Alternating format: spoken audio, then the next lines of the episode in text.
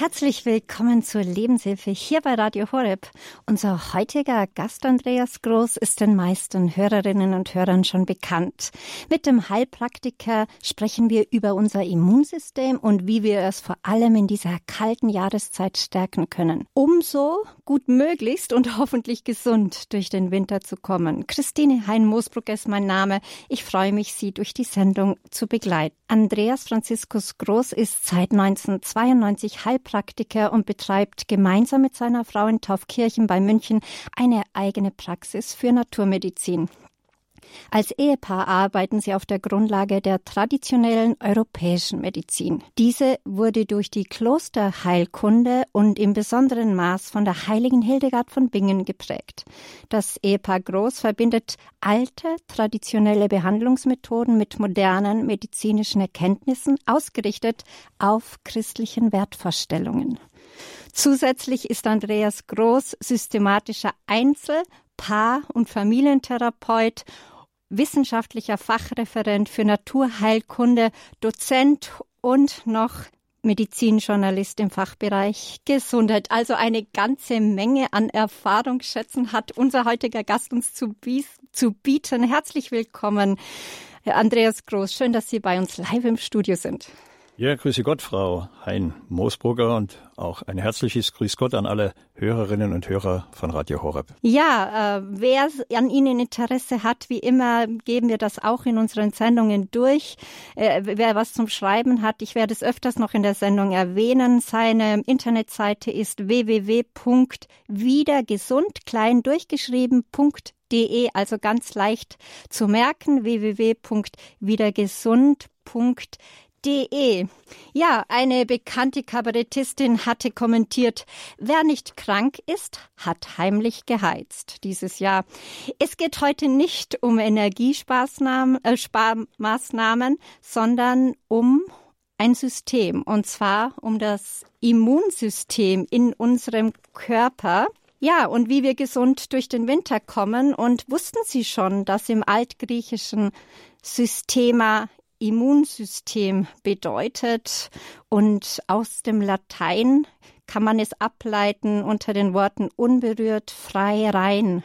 Darum geht es heute, denn das Immunsystem bezeichnet in der Immunologie alle Mo Moleküle und Zellen, die in einem Lebewesen an der Abwehr potenziell schädlicher Moleküle und Zellen beteiligt sind. Und was es genau mit dem Immunsystem auf sich hat, das verrät uns Andreas Groß und erklärt auch die Komplexität und wie wir unser Immunsystem stärken können, um wirklich gesund durch den Winter zu kommen.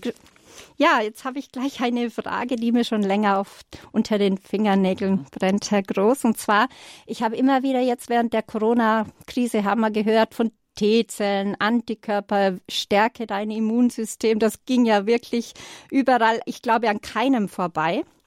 Jetzt hat man aber auch in gewissen Dokus und in Nachrichten oft gehört, dass vor allem Leute mit einem ganz besonders gesunden und intakten Immunsystem, wirklich gesunde junge Leute, äh, eine große, ein großes gesundheitliches Problem bekommen haben. Nicht alle, aber einige. Und zwar ging es da um den Zyko, äh, Zytokinsturm. Ähm, das ist ja eine Überreaktion des Immunsystems. Aber wie kann man sich das erklären? Ich meine, wenn das Immunsystem gut ist, warum, wie kommt das zustande? Das ist wirklich eine Frage, die ganz am Anfang von Corona heftig diskutiert wurde. Nachher wurde es dann wieder etwas stiller um diesen Zytokinsturm. Ähm, der Begriff bezieht sich auf eine vermehrte immunologische Reaktion, aber auf eine Art Überreaktion. Womit das genau zusammenhängt, hat man bis heute nicht so rausgefunden, denn ähm, wie Sie schon sagten, es gibt Menschen, die sind körperlich, geistig, vital und fit, trainieren, machen Sport, junge Leute, ernähren sich vielleicht sogar gesund und haben dann äh, während einer Infektion mit diesen Coronaviren, und das bezieht sich aber nicht nur auf Coronaviren, sondern auch generell auf die Viren, die eine echte Grippe, also wie zum Beispiel auch Influenza, auslösen können. Diese Menschen haben dann überreagiert und dieser Zytokinsturm war gefürchtet, vor allen Dingen im Bereich der Lungenschleimhäute, weil er dort dann eine Überreaktion im Sinne von entzündlichen Prozessen ausgelöst hatte. Und wenn eine Schleimhaut ähm, entzündlich gereizt ist, ist natürlich der Austausch zwischen Sauerstoff und die Abgabe von Kohlendioxid nicht mehr optimal. Das heißt, es ist dann ein gewisses äh, Defizit an Sauerstoff entstanden, was ähm, dann in manchen Fällen sogar dazu geführt hat, dass die Menschen beatmet werden mussten. Nur muss man an dieser Stelle sagen, ein gesunder Organismus übersteht ohne weiteres eine Influenza und auch eine Corona-Infektion. Es hat im Allgemeinen statistisch nicht wirklich mehr schwere Verläufe gegeben, nur waren natürlich die Medien und das Interesse, was Corona anging, da steckte natürlich noch viel mehr dahinter, sehr fixiert auf die Beobachtungen, auch auf die äh, Informationen in den Medien. Und Corona hat sehr viel in Angst und Schrecken versetzt. Dieser Zytokinsturm ist ein Phänomen, was schon länger bekannt ist, also nicht nur durch Corona. Und zum Beispiel hat ein amerikanischer Arzt, dieser Dr. Levi, der sich sehr mit Mikronährstoffen auseinandergesetzt, schon von Anfang an gesagt, wir müssen schauen, dass die Menschen auch präventiv einen hohen Vitamin C-Spiegel haben, den innerhalb von 24 Stunden verbraucht ein Organismus 50 Prozent vom Vitamin C, wenn er an einem schwereren äh, viralen Infekt, also an einer Virusgrippe erkrankt ist. Und dieser Mikronährstoffmangel, der ist ja viel weiter verbreitet, als wir glauben. Mhm, das heißt, Vitamin C, darüber werden Sie auch noch was sagen. Oder es können auch gleich. ja, also ich denke, im Laufe der Sendung werden wir ja, auf jeden genau. Fall noch ein paar Mal drauf Weil kommen. Weil es ein ganz wichtiger Punkt ist. Mhm. Ja, ähm, was für komplexe Aufgaben hat denn ein Immunsystem zu meistern? Äh, in der Einleitung habe ich schon erwähnt, unser System. Es geht also nicht um Energiespaßnahmen, sondern ja, äh, was hat es mit dem Immunsystem auf sich? Das Immunsystem ähm, des Menschen ist hochkomplex äh, bezüglich seiner Aufgaben. Es muss ja Regulationsprozesse und Abwehrprozesse in einer Art und Weise leisten, dass wir einerseits nicht krank werden, aber dass wir auch nicht immunologisch überschießend reagieren. Das kennt man von Autoimmunerkrankungen. Das heißt, ähm, das Immunsystem arbeitet in einer Abhängigkeit von sehr vielen Faktoren. Da spielt die Ernährung eine Rolle und der allgemeine Vitalzustand. Aber es muss ja Krankheitserreger erst einmal analysieren und dann bei Bedarf auch eliminieren können, das heißt abtöten können. Und andererseits muss es aber auch sehr präzise harmlose Bakterien oder andere ähm, Lebensformen tolerieren können. Das sind zum Beispiel Nahrungsbestandteile. Aber man muss ja wissen, wir bestehen ja aus zehnmal mehr fremden Lebensformen, als wir körpereigene Zellen haben. Das heißt, wir brauchen Viren, Bakterien, wir brauchen Parasiten und Pilze im Körper, um das Immunsystem zu trainieren. Und ähm, kommt es zu einer äh, übersteigerten Reaktionen, zum Beispiel was wir zu Beginn besprochen hatten bezüglich des Zytokinsturms, ähm, dann spricht man auch von Autoimmunreaktionen. Das beste Beispiel sind Allergien. Allergien auf harmlose Allergene sind dann überschießende Reaktionen und es gibt eben tatsächlich Autoimmunerkrankungen, ähm, die dann körpereigenes Gewebe angreifen, zum Beispiel die Schilddrüse oder auch Schleimhäute. Ist das Immunsystem eher geschwächt, man spricht dann von einer Immunsuppression, dann entsteht sehr häufig ein Zeichen der Infektanfälligkeit. Es kommt vermehrt zu Entzündungen. Und die Funktionalität unseres Immunsystems bestimmt ganz klar, ob wir gesund bleiben, ob wir erkranken oder im Falle einer Erkrankung wieder gesund werden können und letzten Endes, ob wir in Krisensituationen auch überleben.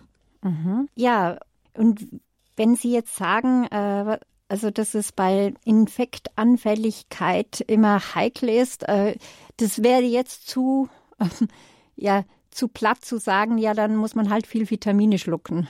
Ja, verkehrt ist es erstmal nicht. Man muss es natürlich unter einer fachlichen Führung machen, denn sich alles, ähm, was der Markt hergibt, dann ähm, einverleiben, wie man sagt, führt nicht unbedingt zu den gewünschten Erfolg. Es gibt ja viele Mikronährstoffe, die letzten Endes auch ähm, so eingenommen werden müssen, dass sie in ihrer Aufnahmefähigkeit, also in dieser Bioverfügbarkeit, auch das ähm, erzielen, was man sich wünscht. Also man kann zum Beispiel jetzt Selen und Vitamin C nicht kombinieren, weil die sich äh, antagonistisch verhalten. Ähnlich ist es sogar bei Tees, also bei Pflanzen. Ähm, Kamille und Pfefferminz sind antagonistisch. Also ein guter ähm, Erkältungstee sollte eben diese Mischung nicht enthalten. Mhm. Aber es gibt eben den Bereich der orthomolekularen Medizin, Mikronährstoffmedizin, Und ich habe da auch eine Ausbildung und war dann doch überrascht, dass man immer wieder dazulernt und selber merkt, die eine oder das andere Präparat habe ich halt falsch eingenommen. Also vielleicht nimmt man das eine vor dem Essen und man sollte es lieber nach dem Essen nehmen. Mhm. Und wie entwickelt sich nun dieses Immunsystem im menschlichen Körper? Poppt es einfach auf und existiert schon im Mutterleib oder wird es schon vorbereitet? Wie funktioniert das? das ist also, spannend. Ja, das ist wirklich spannend tatsächlich, weil die Entwicklung des Immunsystems ist etwas sehr Irdisches, etwas sehr Elementares. Äh, der Mensch in seiner Höhle der Mutter, in der Gebärmutter, äh, befindet sich in einem sterilen Milieu. Also die Gebärmutter, das Fruchtwasser ist steril. Und wenn ein Kind dann geboren wird und auf die Welt kommt, durch, durchläuft es ja im Idealfall den Geburtskanal der Mutter und dort nimmt es schon die ersten mütterlichen Keime auf, zum Beispiel Milchsäurebakterien. Und alleine diese ähm, Bekeimung, die dann stattfindet durch den mütterlichen Geburtskanal, bildet schon die Grundlage für sehr wichtige bakterielle Stämme im Darm. Dann auch, was sehr wichtig ist, die Stillphase. Alleine die mütterliche Brustwarze und die Muttermilch sind in so einem wichtigen Maß, positiv gesehen natürlich, verkeimt, dass auch dort wieder Substanzen und, und ähm, äh, ja, speziell auch Milchsäurebakterien von der Mutter tatsächlich aus dem mütterlichen Darm in die Muttermilch gelenkt werden. Man spricht dort von einer enteralen mammillaren Verbindung, also einer vom Darm in die Brust gehenden Verbindung. Die entsteht hauptsächlich dann nach der Entbindung durch das Ausschütten vom Oxytocin. Und anschließend kommt ja die sogenannte orale Phase, das erste Lebensjahr wo die Mütter permanent hinterherlaufen und sagen, steck das nicht in den Mund und nimm das wieder raus. Äh, Im Grunde genommen weiß man, umso mehr Keime ein Kind aufnimmt, umso besser wird das Immunsystem trainiert. Und vor allen Dingen, es nimmt ja auch die Keime der Familie auf. Also es tut ja sein soziales Umfeld dann aufnehmen. Und demzufolge wird das Immunsystem eines Kindes schon sehr stark geprägt von seinen Mitmenschen, aber auch, man weiß das, diese Überreinlichkeit führt im Endeffekt häufig auch zu einer Infektanfälligkeit.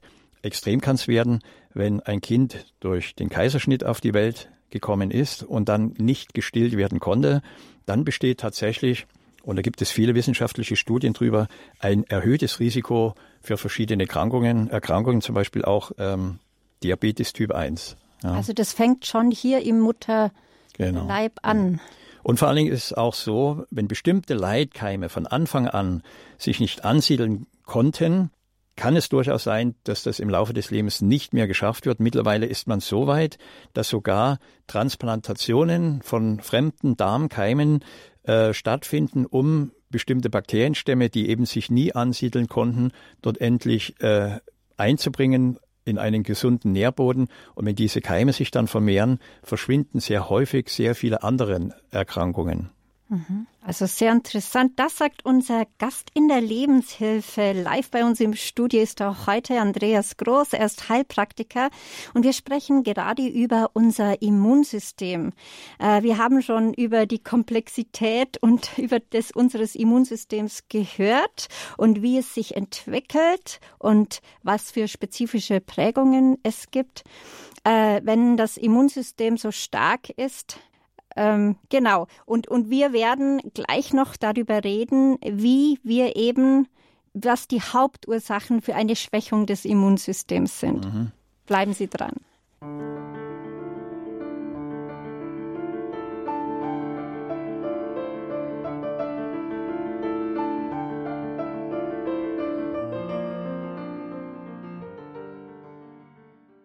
Schön, dass Sie die Lebenshilfe eingeschaltet haben hier bei Radio Horeb. Unser Gast ist heute Andreas Groß.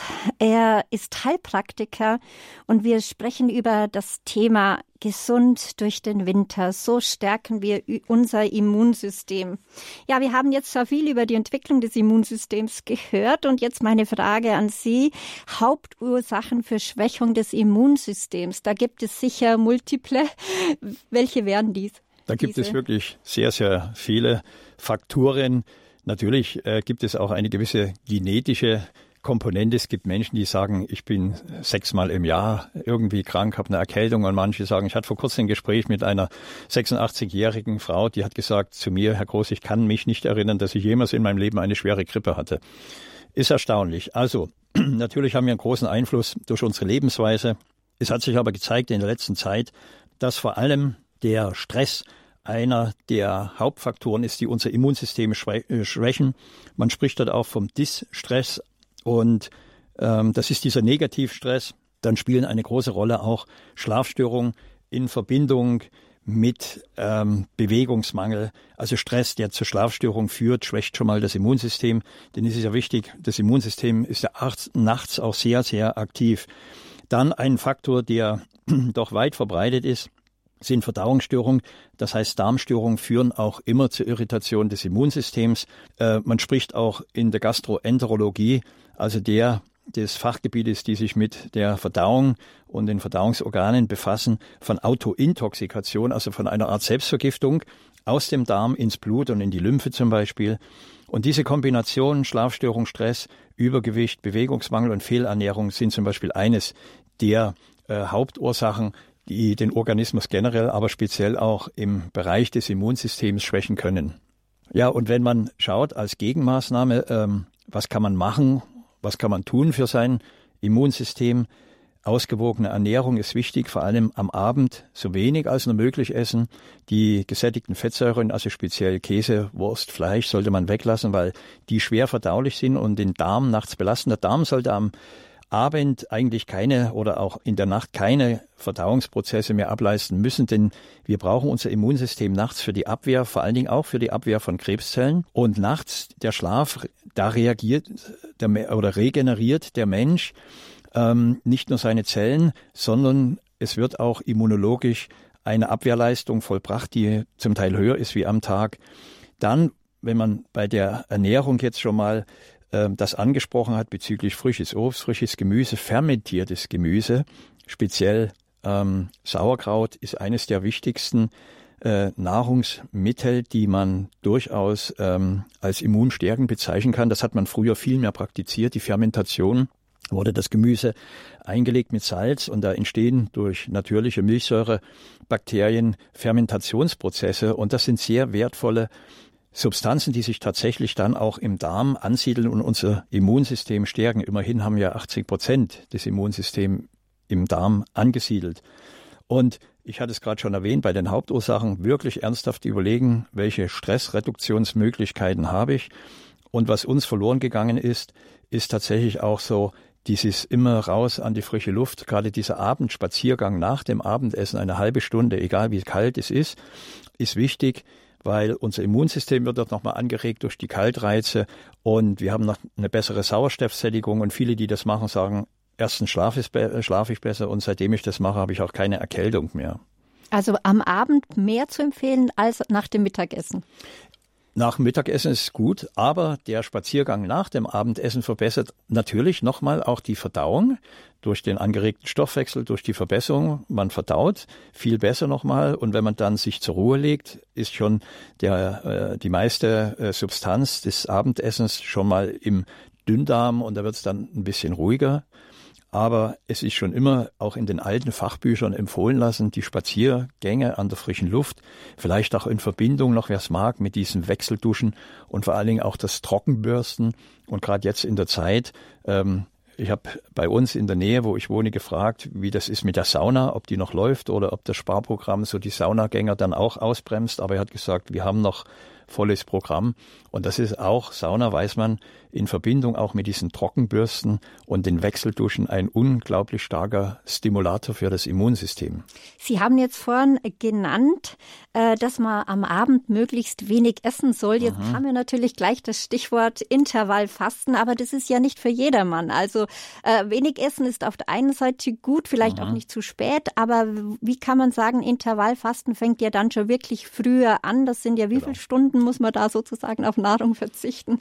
Also wenn man es allgemein jetzt beschreibt, Fasten generell ist eine hervorragende Maßnahme, aber man sollte es vernünftig machen. Ähm, ich habe tatsächlich in meinem ganzen jahrzehntelangen Praxisalltag schon Fälle erlebt, wo die Leute nach einem vollkommen überzogenen Fastenprogramm schwer krank geworden sind. Das weiß man auch. Da gibt es auch medizinische Untersuchungen, was da passiert. Ähm, letzten Endes auch das Intervallfasten, was über auch längere Zeiträume äh, dann auch eine Nahrungskarenz beinhaltet, das ist äh, etwas, was man probieren muss. Aber wie gesagt, ähm, eigentlich eine eigene Lebenshilfesendung sozusagen. Erstens aber das, nur ja. angesprochen. Im Frühjahr ist das sicher ein interessantes Thema ja, für eine ja, Sendung, dieses genau. Fasten. Ja. ja, wir sprechen heute mit Andreas Groß. Er ist Heilpraktiker und erst seit 1992 äh, in, mit seiner Frau in Taufkirchen bei München tätig in seiner eigenen Praxis. Wir sprechen heute über gesund durch den Winter kommen. So stärken wir unser Immunsystem. Ja, wie kann ich jetzt unser und mein, ihr Immunsystem natürlich aktivieren? Wichtig ist, wir müssen uns darüber im Klaren sein, äh, wir haben einen freien Willen. Und das, was Christus gesagt hat, liebt einander wie euch selbst, ist ein Auftrag. Die Selbstliebe und der gute Umgang mit sich selber gibt uns das Recht und auch die Motivation für uns zu sorgen. Und das sind all diese Maßnahmen, was Bewegung angeht, was Ernährung angeht, ähm, alles Faktoren, die man damit einbeziehen kann. Ähm, sowohl diese aktive Bewegung an der frischen Luft, aber auch, ähm, was sicher mal sinnvoll ist, ein bis zweimal im Jahr einen äh, Blutcheck machen lassen, wo man dann mal sich untersuchen lässt, habe ich denn alle diese notwendigen Mikronährstoffe, Spurenelemente, Vitamine, die wichtig sind für das Immunsystem. Ob das jetzt Vitamin C ist oder Selen, Zink oder auch äh, das wichtige Vitamin D, sowas kann man alles testen. Ja. Und das vielleicht auch nicht auf eigene Faust einnehmen, weil Selen beißt sich ja auch mit anderen Vitaminen, habe ich mal mitbekommen. Stimmt das? Das ist schon richtig. Ähm, wie ich sagte gerade, da gibt es das klassische Beispiel Vitamin C und Selen. Es gibt aber auch Präparate, die das beides beinhalten. Wenn das in einer niedrigen Dosis ist, ist das eher unproblematischer. Wenn beide Sachen hoch dosiert sind, ja, vielleicht 200 Mikrogramm Selen und äh, 2000 äh, Milligramm Vitamin C, dann kann es schon sein, dass das nicht mehr so funktioniert. Also sprich, man nimmt zwar die Menge auf, aber sie kommt in der Menge bei weitem nicht dort an, wo sie hin soll, nämlich ins Blut und auch in die Lymphe. Ja, Sie hatten da äh, für natürliche Aktivierung des Immunsystems, was mhm. gibt es denn da noch, was wir beachten sollten laut Ihrer, Ihrer Ihrem Wissen? Ähm, im, Im Grunde genommen geht es wirklich auch um das, was Sie jetzt so sagte, diese ähm, Maßnahmen bezüglich Ernährung, die Maßnahmen bezüglich Bewegung. Äh, ganz wichtig ist natürlich auch diese Stressreduktion. Stress ist nun mal dieser Krankmacher Nummer eins. Und man sollte eben auch sensibel sein, schon von Anfang an, und sich überlegen, woran könnte ich zum Beispiel merken, dass vielleicht eine Erkältung schon beginnt und dass man dann tatsächlich schon mit den ersten Maßnahmen die Weiche in eine gute Richtung stellen kann. Ähm, ein Beispiel aus der Praxis. Ich hatte jetzt vor einigen Wochen ein, ein Herr, der rief an und sagte, ach Herr Groß, jetzt habe ich mich auf einen Termin gefreut, tut mir leid, ich weiß nicht, ob ich kommen kann. Äh, ich habe heute am Nachmittag zwar den Termin, aber ich merke jetzt in der Früh, ich habe so ein Frösteln, ja, so ein, ja, also er hat dann gesagt, so ein Ziehen in den Gliedern, die Nase läuft und die Augen brennen so ein bisschen, so ein Kratzen im Hals. Ich glaube, ich habe mir so was eingefangen, ja. Und dann habe ich gesagt, wir machen heute den Tag Ruhe, da wird sich nicht durchgekämpft, ja, und Sie brauchen auch nicht kommen. Da finden wir schon wieder einen neuen Termin für Sie.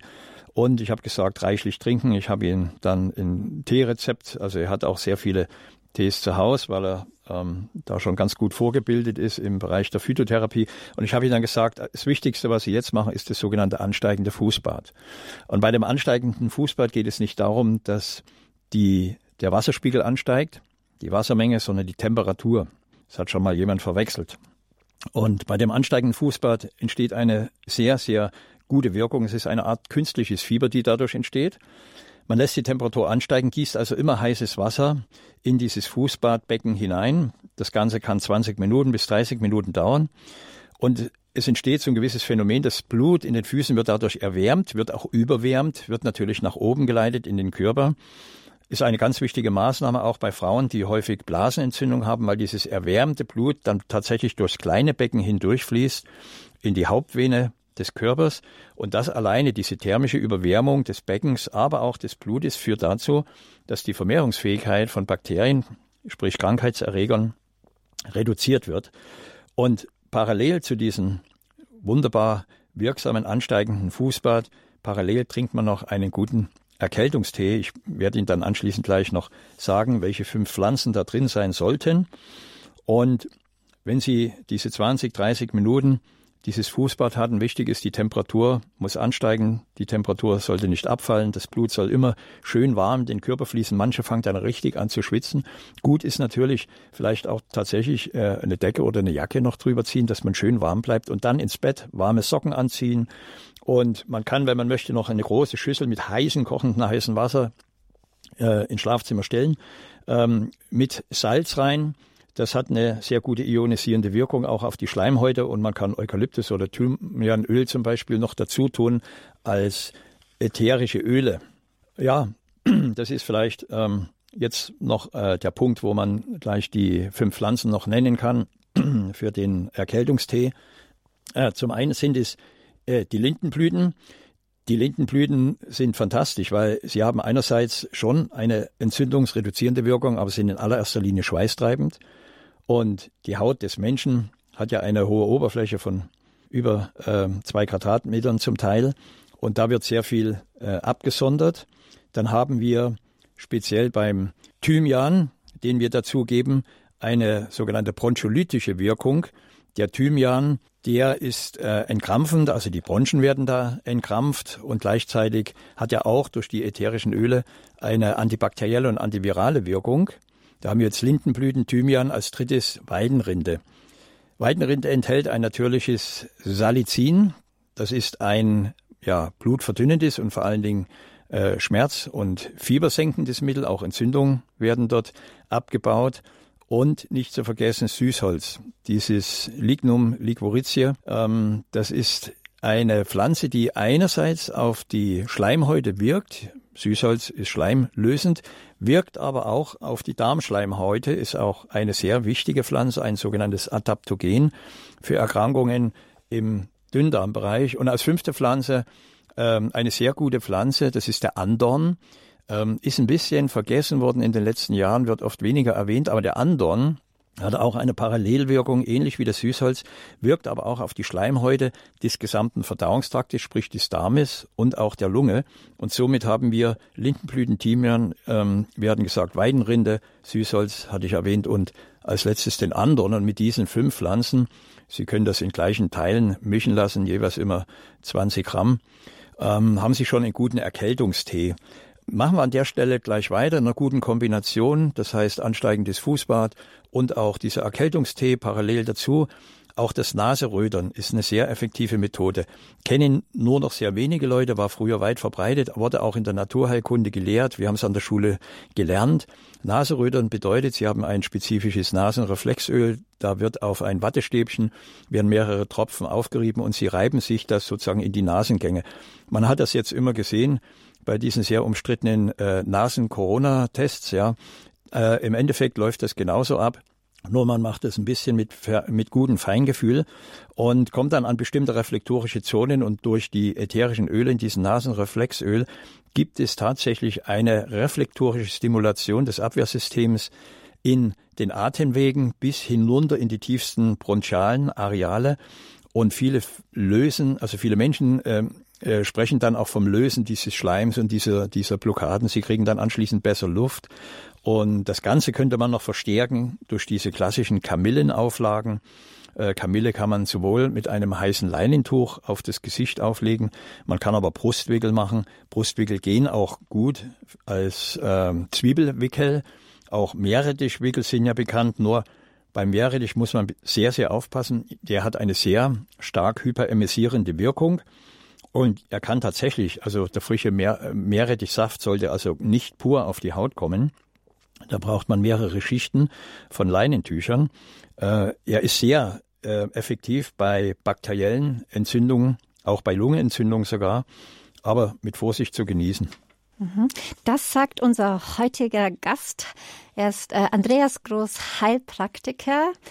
Er hat eine Naturheilpraxis, äh, äh, eine Naturheilpraxis in Thalkirchen. Er betreibt sie gemeinsam mit seiner Frau und natürlich kann man die heilige Hildegard von Bingen nicht aus ihrer Praxis verbannen. Die ist ein sehr wichtiger Bestandteil und ja, wir werden jetzt noch darüber sprechen, ähm, was hat sie denn im Repertoire? Also was empfiehlt die heilige Hildegard von Bingen? Also da haben Sie vollkommen recht. Die Hildegard muss in diesem Zusammenhang erwähnt werden, denn sie hat ja in ihrem frühen Mittelalter so viele Erkenntnisse erlangt und sich erarbeitet und letzten Endes tatsächlich als Geschenk äh, durch die Gottesgnade erhalten, als Mystikerin. Ähm, viele ihrer Rezeptoren und ihrer Pflanzen äh, differenzieren sich manchmal von der klassischen Phytotherapie hinweg, haben aber durch ihr mystisches geistiges Potenzial ähm, aus der göttlichen Schöpfung heraus eine tiefgreifende und oft sehr nachhaltige Wirkung.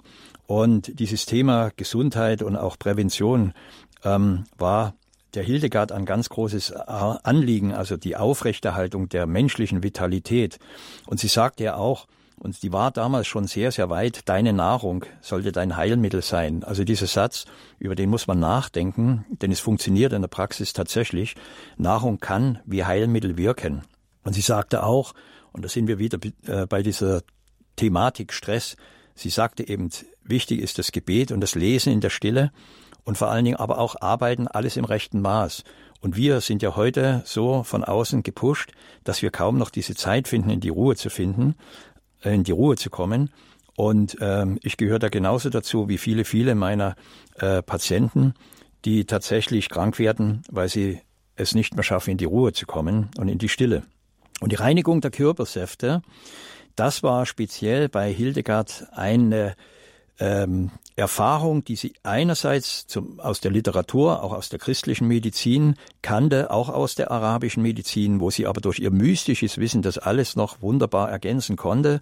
Und dazu gehört natürlich der Aderlass als allererstes, aber auch dieses blutige Schröpfen und das Reinigen der Gedärme. Diese drei Punkte waren für sie auch eine gewisse Grundlage, um die Effektivität der Abwehrleistung über das Blut und auch über die Lymphe aufrechtzuerhalten. Und ich hatte es gerade gesagt, der Aderlass. Der Aderlass ist eine Methodik, die so tiefgreifend ist und so nachhaltig ist. Ähm, wir kennen Patienten, die das seit 20 Jahren machen, ein bis zweimal im Jahr, je nachdem, wie der Bedarf besteht.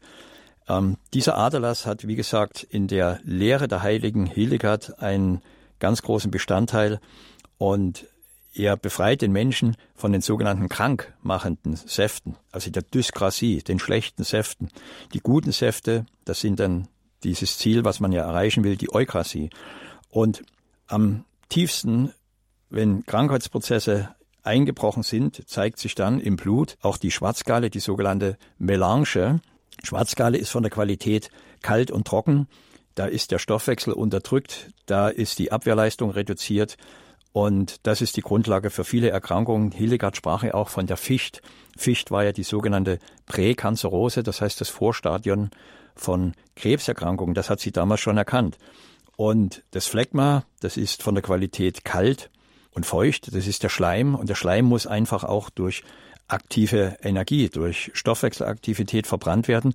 Wenn der Mensch verschleimt ist, ist das ja nicht nur auf den Schleimhäuten, sondern auch in der Lymphe und im Blut. Und beim Aderlass, wenn wir dann anschließend diese Hinweisdiagnostik aus dem Blut rauslesen, diese Blutschau machen, sieht man bei sehr vielen Menschen eine sehr trübe verschleimte Lymphe, also sprich das Blutplasma, äh, zeigt oft eine dyskratische Qualität.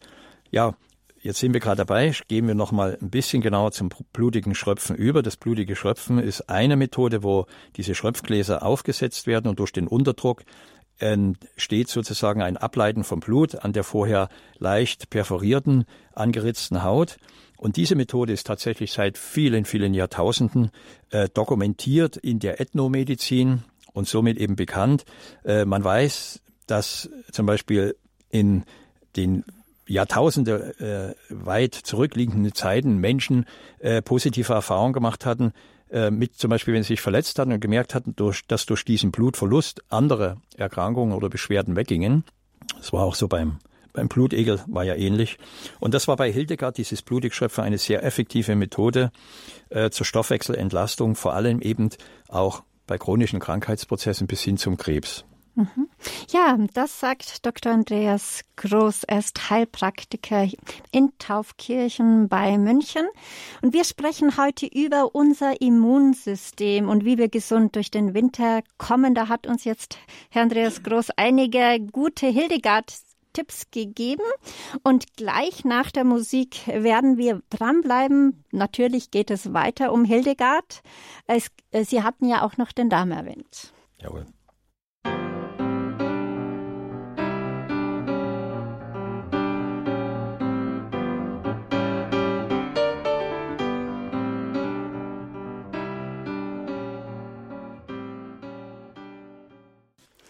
Schön, dass Sie die Lebenshilfe einge eingeschaltet haben. Unser heutiger Gast ist Andreas Groß und den meisten Hörerinnen und Hörern schon bekannt. Er ist Heilpraktiker in Thalkirchen. Wir haben jetzt über einige Hildegards Tipps, was die Hildegard so auch schon im Mittelalter gemacht hat, gesprochen.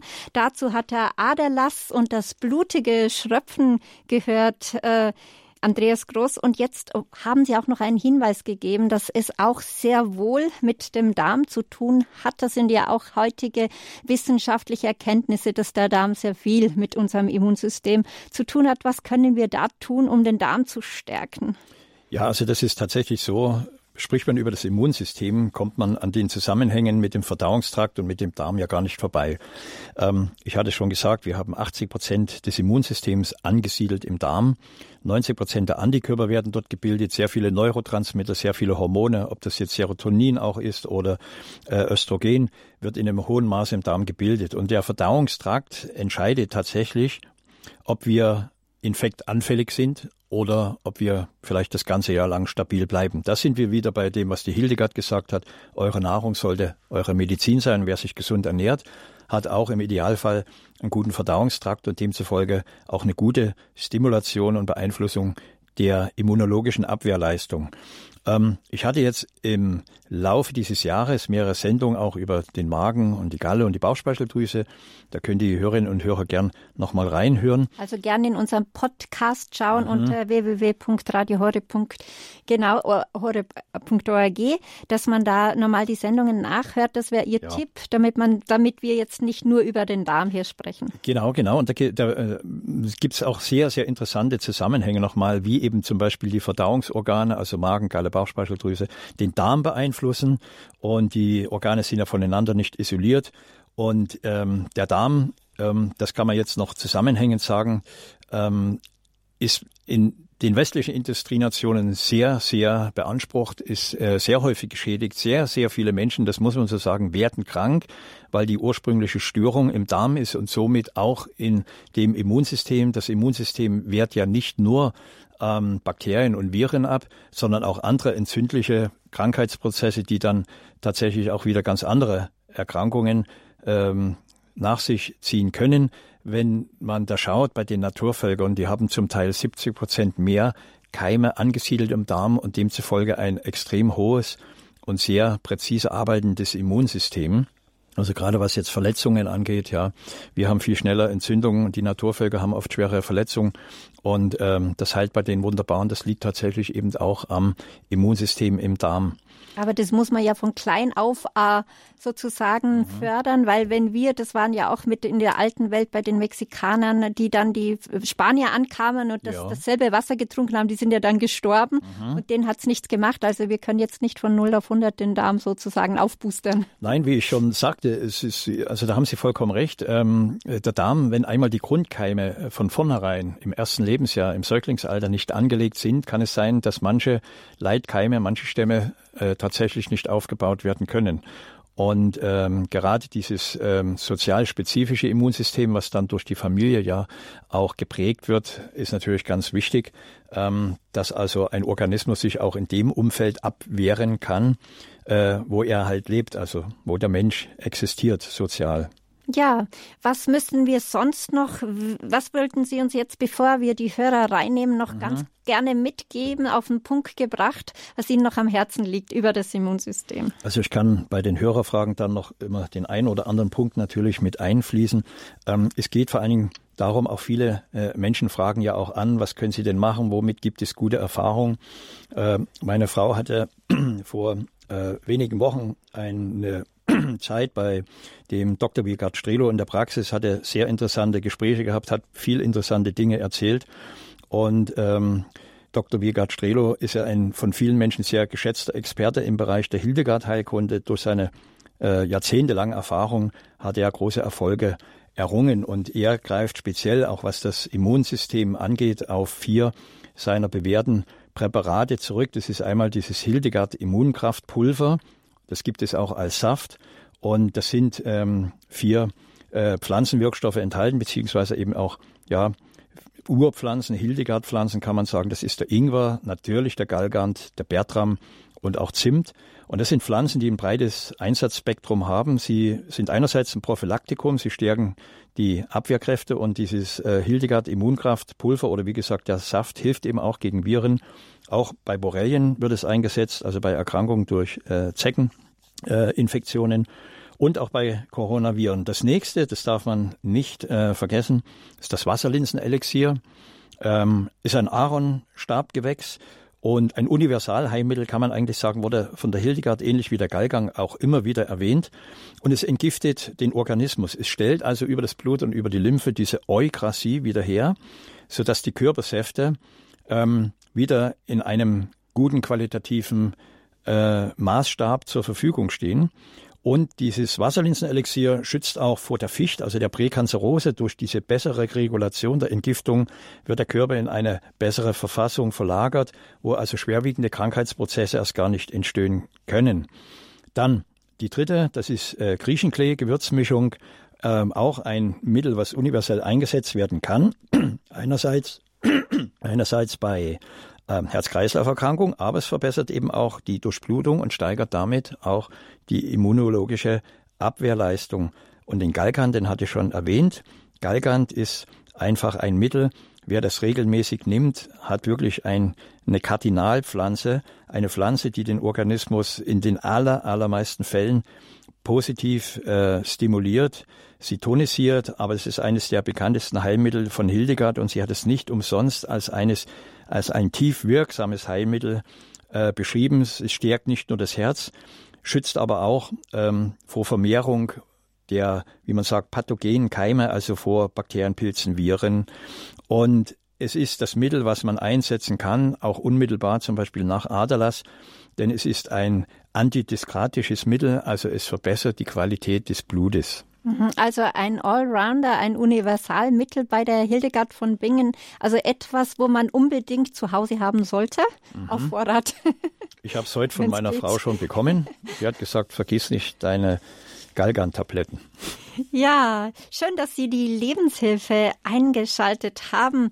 Wir sind heute im Gespräch mit dem Heilpraktiker Andreas Groß und wir sprechen über unser Immunsystem. Das geht ja jeden an und jeder will von uns gesund durch den Winter kommen. Wir haben jetzt sehr viele Tipps gehört und jetzt sind Sie dran, liebe Hörerinnen und Hörer, dass auch Sie sich beteiligen können.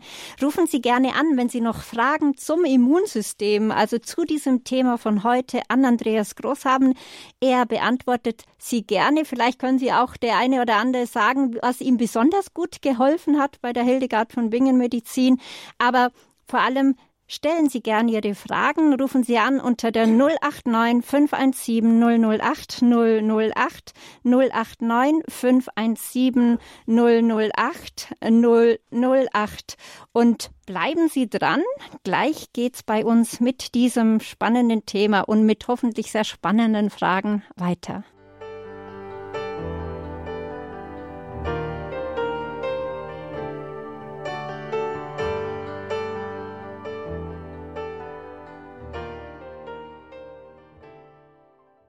Hier ist Radio Horeb, Leben mit Gott. Herzlich willkommen bei der Lebenshilfesendung. Wir sprechen heute mit Andreas Groß.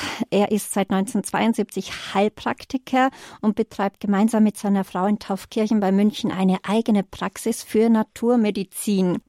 Diese wurde durch die Klosterheilkunde und im besonderen Maß von der heiligen Hildegard von Bingen geprägt. Wir haben heute sehr viel gehört von Ihnen, Herr Groß, was Sie alles, was Sie und die Hildegard von Bingen, also modernes wird mit traditionellen sozusagen vermischt, raten, wie wir unseren Körper stärken können. Und jetzt sind wir gespannt über die Höreranrufer. Rufen Sie gerne weiter an 089 517 008 008. Die Nummer hier für das Hörertelefon 089 517 008 008. Und wir haben schon eine erste Hörerin, Frau Mathilde Heller. Grüß Gott aus Rockenberg. Rufen Grüß Sie an. Gott. Grüß Gott. Grüß Gott, Frau Heller. Äh, ich habe eine Frage und zwar, das hat vielleicht nichts mit der Erkältung zu tun. Ich habe einen so trockenen Mund, das geht bis in den Hals. äh, das ist dann auch natürlich äh, angreifbar äh, für Erkältungen, weil die, die Mundschleimhaut, die fehlt oder geht durch irgendwas kaputt. Ich habe den Eindruck manchmal, dass es von der Zahncreme kommen könnte. Ja, also es ist so, das ist äh, gerade bei älteren Menschen gar nicht so selten, dass die Schleimhäute, man nennt das atrophieren, also die werden einfach vom von der Gesamtfläche äh, ähm, reduziert und die Schleimproduktion lässt dann nach. Das Wichtigste ist, was gerade bei älteren Menschen oft vernachlässigt wird, ist die Trinkmenge. Ähm, wenn man über einen längeren Zeitraum, vielleicht auch eine Woche zu wenig trinkt, ähm, sind oft die Schleimhäute dann auch chronisch trocken. Ja. Ähm, dann muss man beachten, welche Medikamente man nimmt. Also sehr viele schulmedizinische, allopathische Medikamente haben auch als Nebenwirkung solche Veränderungen der Schleimhäute und auch der Besaftung. Also Schleim ist ja auch ein Körpersaft, ja. Ja. Und ähm, als nächstes ist natürlich, es gibt auch gewisse Erkrankungen. Es gibt zum Beispiel Sjögren-Syndrom heißt das, wo es tatsächlich eben auch zu einer autoimmunologischen ähm, Irritation der Schleimhäute kommt. Also wenn das sehr ausgeprägt ist, ähm, dann sollte man das vielleicht mal untersuchen lassen vom HNO-Arzt, dass der mal die Schleimhäute anschaut, ob da eventuell auch ich sage es mal, es gibt, es gibt auch Menschen, die haben ähm, tatsächlich durch, also wegen diesen trockenen Schleimhäuten einen Besuch beim HNO-Arzt ähm, in die Wege geleitet und er hat dann gesagt, ähm, das habe ich auch, ja, vielleicht vor einem Jahr war das, äh, dann von einer Patientin gehört, äh, sie hatte dann tatsächlich einen äh, Candida-Pilz, also einen, einen Hefepilz, der ursprünglich im Darm sich angesiedelt hatte und dann ähm, eben in andere Körperareale ausgewandert ist und sie hatte in der Rachenschleimhaut einen Candida albicans Pilz und der hatte eben zum Beispiel auch diese extreme Mundtrockenheit verursacht. Ah, ja. Also das heißt, äh, viel trinken, aber auch beim Arzt nachschauen. Wer also viel trinken Ihnen? tue ich schon. Das also ist gut. Daran kann es nicht liegen. Also nach Hildegard war ja auch der Fenchel da geeignet, der die Schleimhäute besaftet. Und wie Sie ja schon gesagt haben, wir sind ja heute beim Thema Immunsystem. Da ist natürlich oft die Eintrittspforte, das heißt die Gefahr, dass eben Krankheitserreger in diese zu trockenen Schleimhäute einbrechen, ja viel höher als in eine optimal funktionierende Schleimhaut. Denn Schleimhäute sind ja eine Barriere, die den Körper von der Innen- und der Außenwelt trennen. Und alles, ähm, was damit konfrontiert wird, wird im Allgemeinen abgewehrt. Ist die Schleimhaut geschädigt, auch wenn sie zu trocken ist, kann es natürlich sein, dass dort auch weiter Keime tiefer einbrechen können. Ja, danke, Frau Heller, für Ihre sehr, sehr wichtige Frage und ich, ich, wir hoffen, dass Ihnen jetzt gehel geholfen wurden. Ja, danke schön. Ich habe noch eine Frage und zwar, äh, Sie hatten die Erkältungs-, den Erkältungstee genannt. Ja. Äh, ich habe zwei nicht mehr im Kopf, also Lindenblüten, Thymian, Andorn. Was mhm. war das andere? Also Sie können das sich mischen lassen in der Apotheke ähm, zu gleichen Teilen, also immer 20 Gramm, dann Gesamtmenge 100 Gramm. Also Lindenblüten hatten wir, Thymian. Dann wichtig ist die Weidenrinde. Ach, die Weidenrinde. Ja, ja. und dann hat man Süßholz und Andorn. Süßholz und Weidenrinde, die habe ich dann nicht. Ja, prima. Ja. Und herzlichen Dank. Ja, ja wunderbar. Danke, Frau Heller. Da haben Sie sicher noch weiteren geholfen, die auch noch diese Sachen noch nicht so schnell mitschreiben konnten. Wir sind schon bei der nächsten Hörerin äh, bei Neuss Rhein. Äh, Frau Irene, Sie sind in der Leitung. Sie sind auf Sendung. Grüß Gott. In der Leitung. Ich habe nur eine, also eine besondere Frage. Aderlass, das hätte ich ja gerne mal gemacht.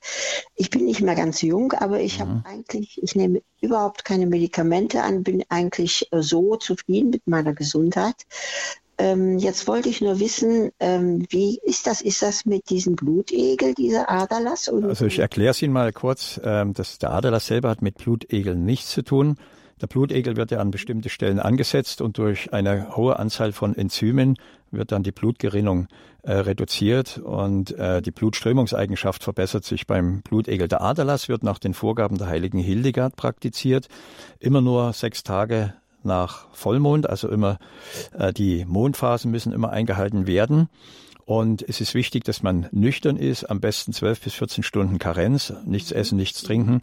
Und der Aderlass wird durchgeführt ähm, mit einer spezifischen äh, Nadel. Man lässt nur so viel Blut aus dem Körper fließen, wie der Körper auch hergibt. Das können manchmal 50 äh, Milliliter sein, manchmal 150, aber normalerweise beim Aderlass kommt man nicht über 200 Milliliter. Im Gegensatz zur Blutspende, das ist es ja ein halber Liter, also 500 Milliliter. Und da werden die Mondphasen nicht beachtet. Und ich habe mal mit einem ähm, Mann gesprochen, der jemand kannte in, ähm, er war Geigenbauer in Mittenwald, also in der Nähe ähm, der Zugspitze bei Garmisch-Partenkirchen. Und er sagte, sein Bekannter, der Geigenbauer, ähm, entscheidet ganz genau, welches Holz er fällt. fällt er es vor oder nach Vollmond, weil das ganz entscheidend ist äh, für die Qualität der Geige und für den Klang. Nur als Beispiel, in der Natur hat der Mond sehr viel Einfluss, nicht nur auf Ebbe und Flut, sondern auch ja. auf die Abgabe ähm, der Körpersäfte. Das ist schon sehr interessant, aber das machen nicht alle Ärzte oder ich. Es ist eine schulmedizinische Maßnahme, die bei bestimmten Erkrankungen auch von Ärzten durchgeführt wird. Im Allgemeinen ist der Aderlass etwas, was in der Schulmedizin nicht mehr gelehrt wird. Viele denken dann, ähm, dass die ähm, Hildegard-Experten das so willkürlich machen, also laufen lassen, äh, was kommt, äh, bis nichts mehr kommt, so ungefähr.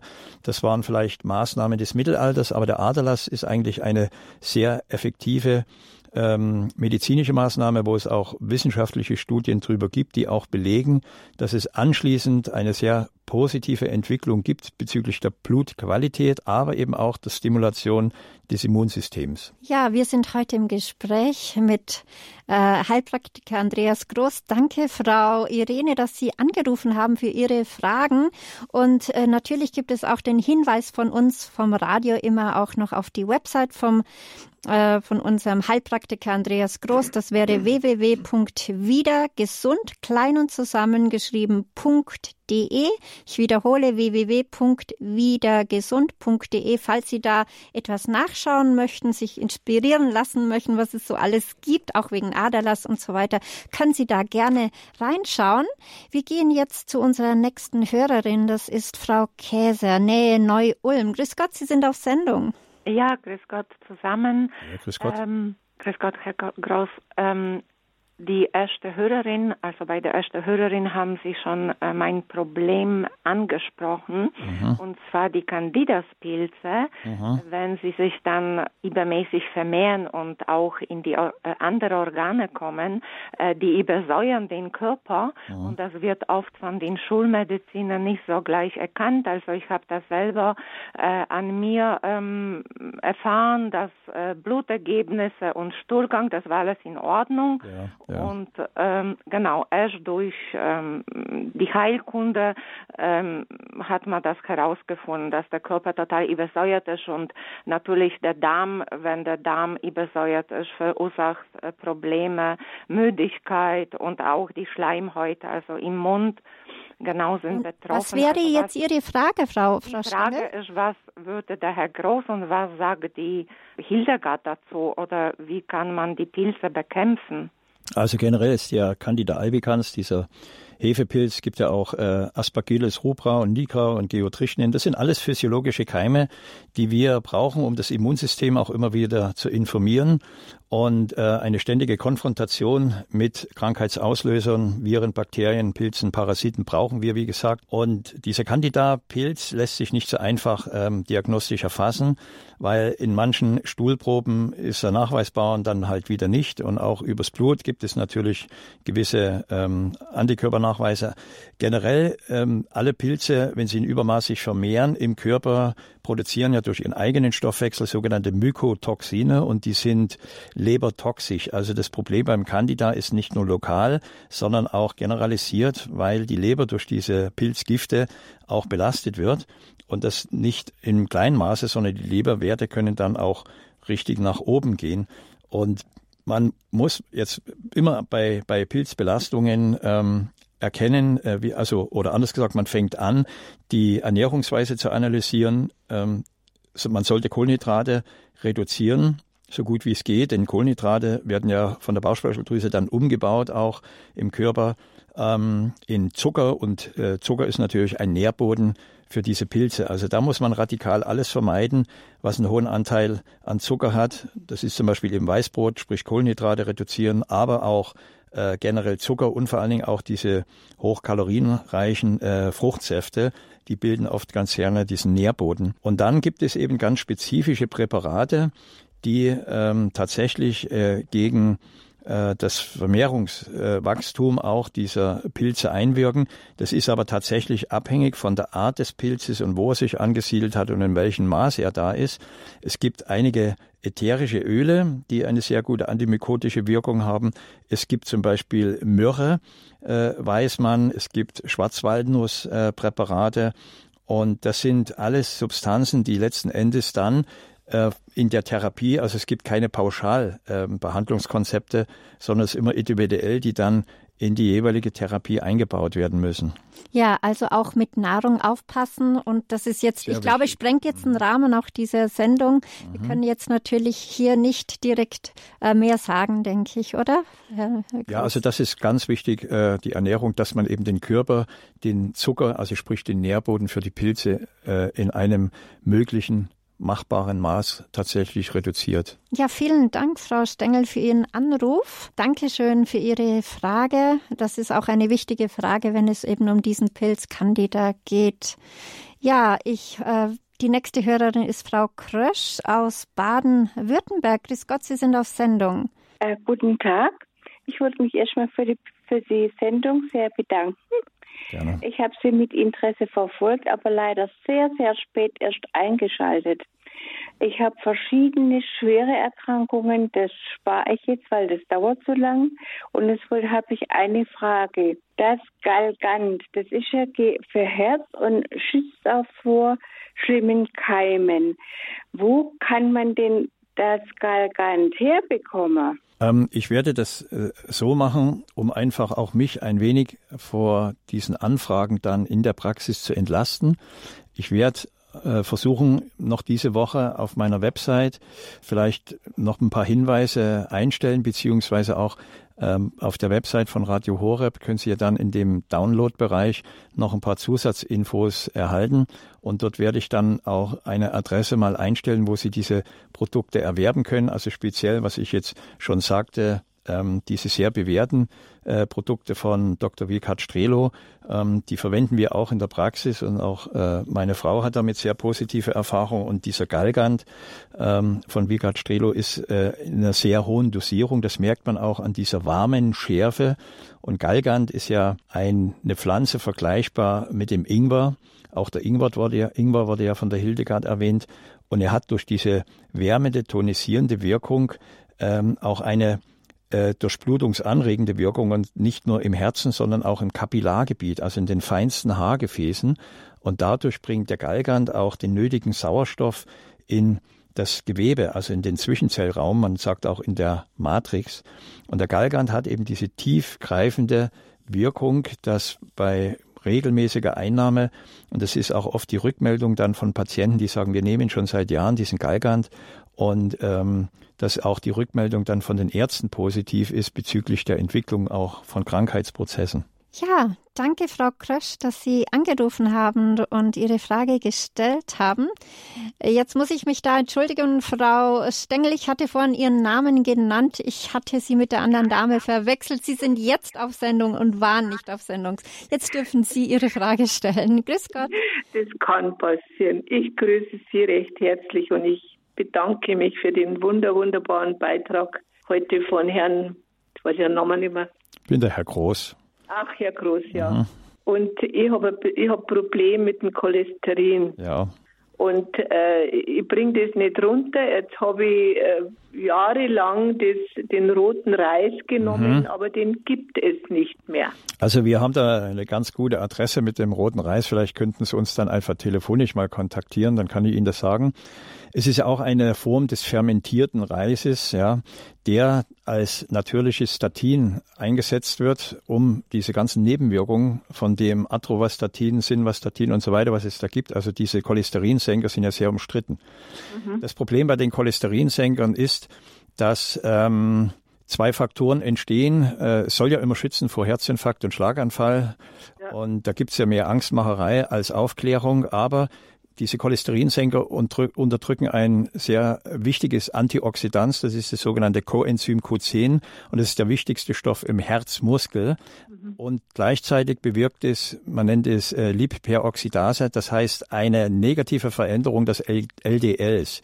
Also diese Cholesterinsenker, diese normalen, und deswegen finde ich das ja auch gut, dass Sie auf diesen fermentierten roten Reis zurückgegriffen haben, sind sehr, sehr umstritten, weil sie wie die allermeisten schulmedizinischen Mittel tatsächlich auch viele wichtige Nährstoffe auch fürs Immunsystem unterdrücken. Nun ist es so, Sie müssen wissen, ein älterer Mensch braucht auf jeden Fall mehr Cholesterin als ein jüngerer, weil alleine 90 Prozent brauchen wir im Gehirn und es gibt Studien, ähm, dass dort, wo sehr viel und frühzeitig Cholesterinsenker eingesetzt werden, auch die Anzahl der Demenzkranken steigt. Und wenn Cholesterin so weit runtergedrückt wird, dass es uns im Gehirn fehlt, braucht man sich nicht wundern, dass die Nervenstrukturen im Gehirn dann auch geschädigt werden. Ja? Mhm. Und ähm, den Cholester hohen Cholesterinspiegel, den behandelt man äh, über zwei Hauptorgane. Das erste ist die Bauchspeicheldrüse, weil die ist ganz wichtig für äh, mithilfe der Lipase für die Aufspaltung der Fette und eben auch die Leber. Das muss funktionieren. Die Galle muss fließen, weil die Galle die Fette und das Wasser emulgiert und dadurch ähm, die Aufspaltungsfähigkeit der Fette im Darm dann erstmal schon gewährleisten kann. Also Cholesterin behandelt man nicht äh, bei einer Erhöhung über die pharmakologische nach unten Drückung der Werte, sondern man geht an die Ursache ran und nicht ans Symptom und behandelt sozusagen den Fettstoffwechsel. Ja, danke, Frau Stengel, dass Sie angerufen haben. Leider muss ich äh, jetzt das so stehen lassen, weil wir schon so schnell wieder am Ende der Sendung angelangt sind. Es wären noch mehr mehr Hörerinnen und Hörer in der Leitung gewesen, konnten leider nicht mehr alle reinnehmen. Ja, danke noch Ihnen, ähm, Herr Groß, dass Sie so viel uns an Ihrer Praxis, an Ihrem Wissen haben teillassen. Jetzt wollte ich noch fragen, Sie hatten noch ein paar Abschlussworte ganz kurz vorbereitet, weil ja. es schon zeitlich drängt. Ich werde mich beeilen. es ist tatsächlich so, je, nach jeder Sendung, wenn man zum Schluss kommt, denke ich, es gibt noch so viel Interessantes zu erzählen über das Wunder der göttlichen Schöpfung, welche wirkt in den Menschen. Und ich bedanke mich, Frau Hein-Moosbrugge, also bei Ihnen ganz herzlich für die Einladung, eben auch für die wirklich wieder interessanten Hörerfragen. Und ähm, ich sage so oft zu den Hörern, vergessen Sie nicht, Ihre Gesundheit ist tatsächlich das größte Gut. Und wir können viel dazu beitragen, gesund zu bleiben oder wenn wir also, wie gesagt, auch mal krank sind, wieder gesund zu werden. Die Naturheilkunde ist in dem Bereich unerschöpflich. Was sehr wichtig ist, auch gerade in der heutigen Zeit, gerade mit Corona, haben Sie keine Angst, dass Sie krank werden, sondern vertrauen Sie lieber Ihrem eigenen Immunsystem und trainieren Sie täglich nicht nur das Immunsystem, sondern auch Ihr Gottvertrauen, weil das ist immerhin dann doch der beste Booster. Kommen Sie also gut durch den Winter. Ich wünsche Ihnen alles Gute, Gesundheit und vor allem Gottes reichen Segen. Ja, das war unsere Lebenshilfe-Sendung hier auf Radio Horeb heute. Ja, gerne können Sie unsere Sendung wie immer nachhören. Sie können auch CDs bestellen. Wenn Sie, wenn Sie Interesse haben an unseren Sendungen, können Sie dies gerne tun. Und wir wünschen Ihnen alles Gute. Kommen Sie gesund, gesund durch den Winter. Und der CD-Dienst, wo Sie die CDs bestellen können, pardon, ist die 08328921120 083 28921 120. Ja, kommen Sie gesund durch den Winter und wir wünschen Ihnen wirklich Gesundheit und den Segen Gottes. Am Mikrofon für Sie heute Christine Hein-Moosbrucker.